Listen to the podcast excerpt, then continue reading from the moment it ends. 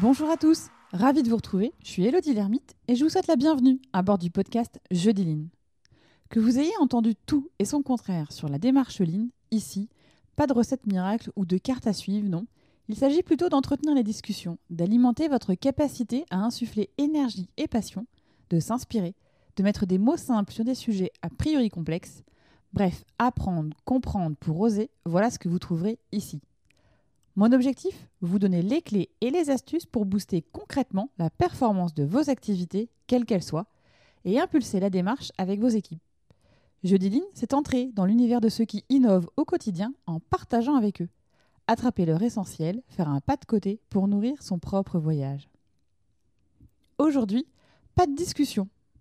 Le début d'année rime avec objectifs qui vont vous donner une liste d'activités qui vont certes vous occuper toute l'année, mais pas nécessairement être orienté vraiment sur les problèmes. Le truc, il est là. Quel est vraiment le problème? Pour le savoir, disons l'identifier, regarder la chaîne de valeur est le bon réflexe de début d'année. Notez que ça marche aussi avec milieu d'année, fin d'année. En fait, c'est le vrai bon réflexe. Pour mettre de l'ordre dans un placard bien encombré, la première étape consiste à sortir tout ce qui s'y trouve, histoire d'y voir plus clair. Vous bénéficiez alors d'une vue d'ensemble de ce que vous devez faire tenir dans cet espace, ce qui en facilite la réorganisation. Rien de très différent dans un environnement professionnel, difficile d'identifier les inefficacités nichées dans vos processus sans passer au crible chaque élément. Il s'agit d'un très bon moyen pour repérer des problèmes que vous n'aviez pas remarqués jusqu'alors. C'est là que la VSM se révèle un puissant allié en représentant les flux physiques et les flux d'informations. Revenir à la notion de valeur ajoutée. Voilà ce que nous allons explorer aujourd'hui. Et ça, c'est plutôt top. Quel est le flux par lequel passe le produit et quelle est la part de valeur ajoutée dans ce flux? On ne va plus regarder sous le prisme du service, mais on va se remettre à la place du produit, quel qu'il soit.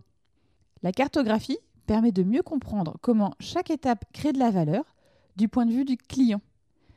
Identifier les activités qui ne génèrent pas de valeur ajoutée et celles, au contraire, qui sont déterminantes, qui contribuent à la performance. Utilisé au sein d'une démarche globale Lean, l'outil VSM apporte aussi deux avantages complémentaires très intéressants, puisqu'il contribue à détecter les axes prioritaires d'amélioration grâce à la vue d'ensemble des processus qui permet de mieux apprécier les changements nécessaires et d'établir une stratégie d'amélioration globale visant à la fois à corriger les problèmes directement à leur source, mais aussi à renforcer les éléments créateurs de valeur. Voilà le truc dont je parlais tout à l'heure, là où vous êtes orienté objectif, activité. Aujourd'hui, ce que moi je vous propose, c'est plutôt d'avoir ce prisme ma chaîne de valeur où est ma valeur ajoutée, où est ma non-valeur ajoutée, et quel chantier je dois initier si vous faites ça au mois de janvier dans mon année? Mais encore, euh, vous pouvez initier cette démarche tout au long de l'année. Commençons par le début. J'ai évoqué la VSM. VSM, c'est aussi appelé chaîne de valeur, c'est aussi Value Stream Mapping ou encore cartographie VSM.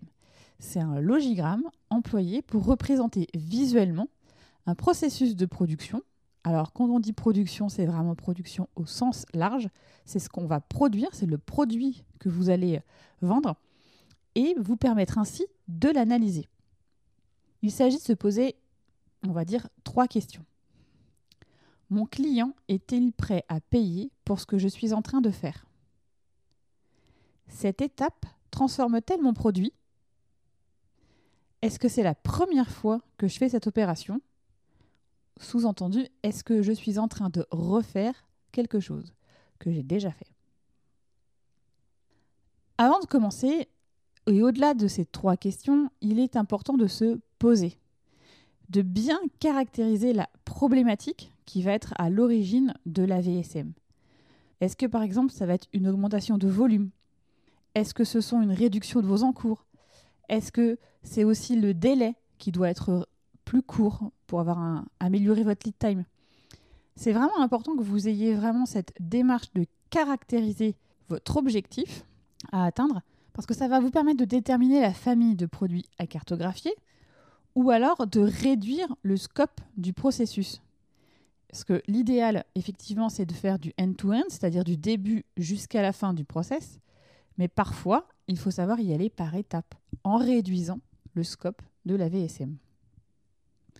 Ensuite, il s'agit de cartographier l'état actuel. Cette cartographie, elle ne se fait pas seule, elle se fait en groupe multiservice sur le terrain, en observant, en posant des questions aux opérationnels, en comptant les produits en cours, en mesurant le tout sans oublier la demande client. Que veut le client? Parce que souvenez-vous, la première question, ça a été qu'est-ce que mon client est prêt à payer dans les activités que je réalise. Puis, vous allez définir votre cartographie cible, à savoir l'écart entre l'actuel et la cible, qui va vous permettre de définir des chantiers d'amélioration à réaliser dans l'année, si encore une fois vous faites ça en janvier, et qu'il vous faudra évidemment formaliser dans votre feuille de route et puis euh, les suivre en mode projet.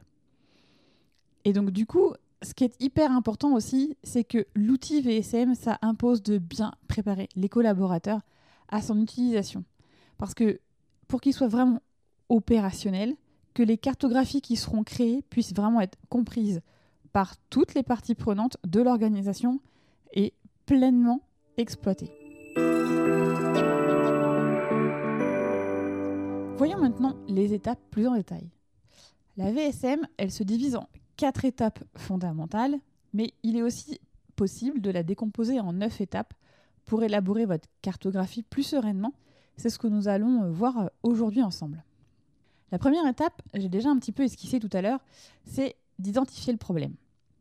Il est peut-être connu grâce au retour client ou en interne par l'équipe. Si ce n'est pas forcément le cas, posez-vous des questions, repérez les points faibles de votre processus, mettez-vous à la place de votre client, des membres de votre équipe, afin de repérer les difficultés que ces derniers rencontrent. Ou encore, comme j'ai dit tout à l'heure, il peut s'avérer être une problématique de volume, augmentation de volume, une problématique par exemple d'encours que vous devez réduire, une problématique de délai. Étape 2, constituer l'équipe déterminée, engagée, interfonctionnelle qui doit être composée de membres issus de différents services afin d'avoir une multiplicité de compétences et de points de vue. Ça, c'est ultra aussi important. Identifier les bonnes personnes selon le scope de la VSM est une étape clé dans la réussite des étapes suivantes. Vous pouvez également intégrer les fournisseurs et aussi les partenaires clés à votre démarche. Vous n'êtes pas obligé de rester en vase clos dans l'entreprise. Vous pouvez effectivement vous ouvrir. Troisième étape, clarifier le scope de la VSM. Est-ce que vous cartographiez un produit du début jusqu'à la fin ou est-ce que vous faites un focus sur une étape? Quatrième étape, là c'est vraiment parti, vous démarrez la cartographie. VSM. Donc d'abord, vous allez avoir vos points de départ et d'arrivée, et vous allez donc les placer dans les coins supérieurs gauche et droite de votre document ou de votre mur, l'idéal étant effectivement de le faire dans un grand espace. En regard du client, vous notez votre tag time, c'est-à-dire le délai maximum dont vous disposez pour satisfaire la demande client. Pour calculer ce nombre, prenez le temps disponible pour la production en minutes et divisez-le par les unités de production requises. Ensuite, vous allez ajouter des rectangles qui vont correspondre à chaque étape du processus en remontant le processus. C'est-à-dire que vous allez aller de la droite vers la gauche du document ou du mur. Pour chaque étape, soit pour chaque rectangle de processus, vous allez pouvoir indiquer les données suivantes. Les stocks disponibles, les cycles de production par unité, temps de transfert, le nombre de personnes nécessaires pour mener à bien chacune des étapes, le nombre de produits mis rebut, le tag time. On décrit le processus tel qu'il est réellement, pas tel qu'il est censé être ou pas tel que vous vous le voyez en fait, vraiment la réalité. Si quand vous vous posez des questions, vous avez une réponse qui commence par normalement, ça, ça doit vous alerter. Normalement, on devrait faire comme ça. Ok, mais ça veut dire que là, aujourd'hui, on fait comment? Inscrivez vraiment la réalité. Comment, comment se, se passent les étapes. Cinquième étape, les flux de communication. Donc là, vous avez votre processus avec les différentes étapes. L'idée maintenant, c'est d'intégrer des lignes de communication entre les différentes étapes. Pour ça, vous avez deux possibilités. Des lignes qui vont être en zigzag, qui vont indiquer des communications dites électroniques. Ça va être par exemple des emails, ça va être votre système de production. Tout ce qui va être entre guillemets automatisé en version électronique. Et puis vous allez avoir des lignes droites, pleines, qui vont indiquer des communications dites manuelles. Ça va être des rapports qui vont être imprimés, euh, les conversations en personne. C'est vraiment euh, cette notion de communication que vous allez du coup retranscrire au niveau de votre cartographie. Sixième étape, vous allez établir la chronologie. Vous allez consacrer le tiers inférieur de votre VSM au délai en utilisant une échelle de temps. Cette dernière, elle va comporter deux échelons.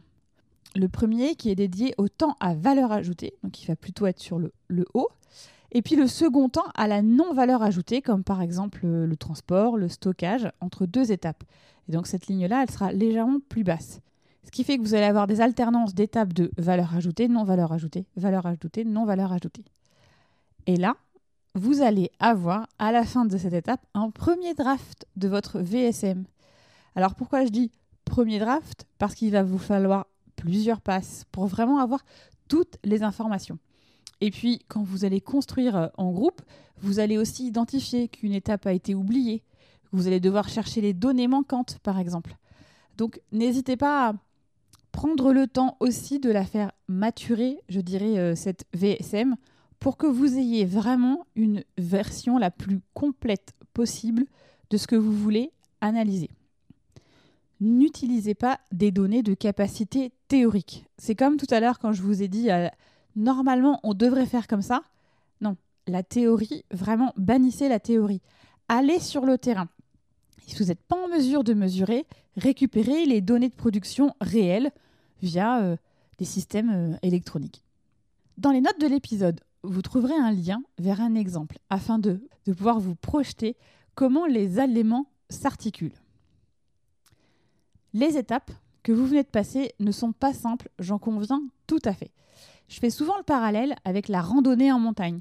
Les étapes de préparation sont longues. Il faut regarder la météo, checker l'équipement, euh, identifier l'itinéraire. Mais toutes ces étapes-là, elles sont nécessaires pour vivre une belle aventure. Et ici, c'est pareil. Le meilleur est à venir. Car oui, vous avez l'état actuel de la VSM, du scope que vous avez choisi. Donc je dirais que l'aventure commence. Vous allez, avec la septième étape, démarrer l'analyse et identifier les gaspillages en vous aidant de la grille des 7 plus 1 gaspillages. Pour vous les remémorer, vous pouvez écouter l'épisode 7 pour les avoir bien en tête. Identifiez chaque opportunité d'amélioration avec une gommette ou un autre élément visuel directement sur la VSM. Avant-dernière étape, vous allez dessiner la VSM de votre processus idéal. Cette nouvelle cartographie, elle va ressembler à la précédente, mais elle va inclure les axes d'amélioration possibles qui vont vous permettre de vous projeter vers un processus optimisé. Et donc, j'imagine que vous me voyez venir, la dernière étape du processus, c'est de déterminer les phases de transformation et de formaliser un plan d'action. Définissez les jalons à franchir avec une matrice de priorisation.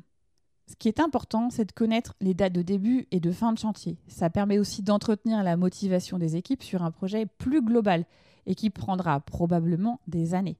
Simplement, là, à cette étape, vous avez votre VSM et vous avez aussi votre VSM idéal, ce vers quoi vous allez tendre, qui va vous permettre d'identifier des chantiers d'amélioration continue. Je ne pouvais pas finir cet épisode sans vous partager quelques conseils simples et toujours bons à se rappeler. Une étude VSM ne se mène jamais à distance. Reproduisez physiquement le chemin de vos produits. Questionnez chaque acteur du terrain. Vous serez étonné de cette réalité. Personne ne connaît réellement et totalement ce cheminement. Et il est donc important de partager cette vision commune, Donc, sortez les crayons, les post-it, tableaux blancs pour permettre à chacun de venir enrichir la cartographie.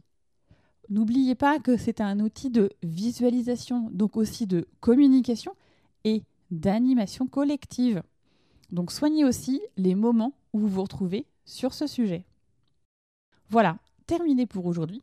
J'espère que cette pause sur la VSM vous aura donné l'envie de porter un nouveau regard sur votre chaîne de valeur ou d'initier la démarche. Merci pour votre écoute et vos retours et questions qui nous permettent collectivement de comprendre et d'apprendre.